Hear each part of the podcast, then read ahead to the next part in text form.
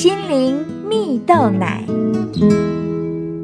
各位听众朋友，大家好，我是刘群茂，今天要和大家分享换算幸福的方法。网络上有篇文章啊，作者分享了他有一个朋友，在十三岁时因为一场大病而双目失明。后来他的父亲送他去读一间盲人学校，没想到那里的同学都很羡慕他，因为啊，毕竟还有十三年的时间，亲眼见过这个丰富多彩的世界。同学们羡慕他，知道花朵如何美丽，太阳如何明亮，白云如何飘逸，天空如何湛蓝。而更羡慕他知道爸爸妈妈的笑脸。很多同学都说，假如能够让他亲眼见到其中的一件，都是最大的幸福啊！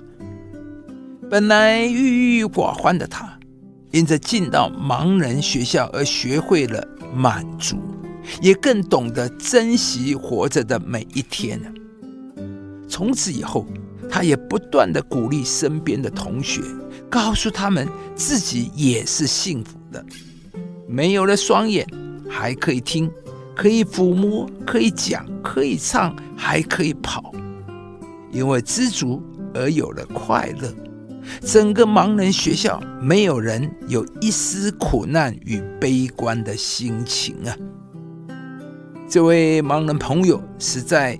给作者极大的震撼，也让他想到俄国作家契科夫说过的一句话：“如果你手上扎了一根刺，那你应该高兴才对，幸亏没有扎在眼里。”还有美国前总统富兰克林·罗斯福的家中失窃，损失惨重。朋友写信慰问他后，罗斯福竟然回信说。谢谢你的慰问，我现在一切都好，也依然幸福啊！感谢上帝，因为窃贼偷去的是我的东西，而没有损害我的生命。窃贼只偷去了我部分的东西，而不是全部。而最值得庆幸的是，做贼的是他，而不是我。作者说啊，这种幸福的换算方式啊。不仅是一种豁达的生活态度，更是一种生活智慧。亲爱的朋友，你是如何换算生活中的幸福呢？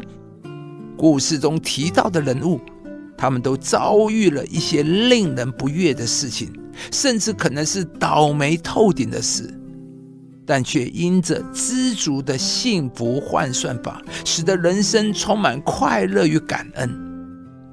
在圣经上有一句话说：“要常常喜乐，不住祷告，凡事谢恩。”对于在苦难、困难中的人，喜乐表达的是一个积极的信心。所以呢，不论是面对环境改变，或是人生许多不如意的时刻，我们仍然可以选择以喜乐的心来面对。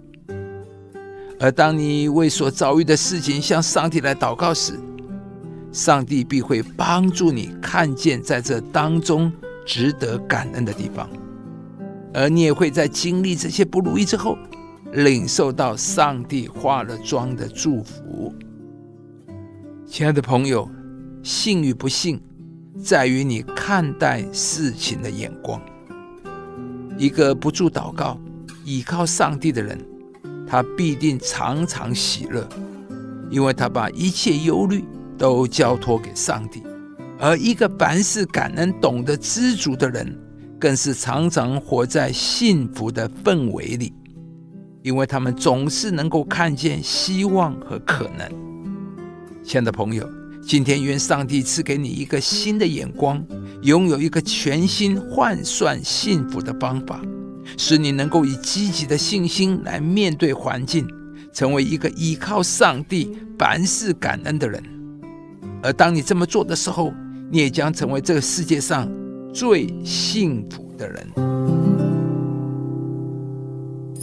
要常常喜乐，不住的祷告，凡事谢恩，因为这是上帝在基督耶稣里向你们所定的旨意。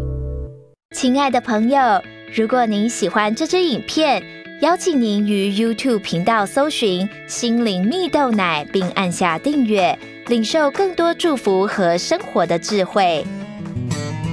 以上节目由中广流行网罗娟、大伟主持的《早安 Easy Go》直播，环宇电台好家庭联播网联合播出。夏凯纳林良堂祝福您有美好丰盛的生命。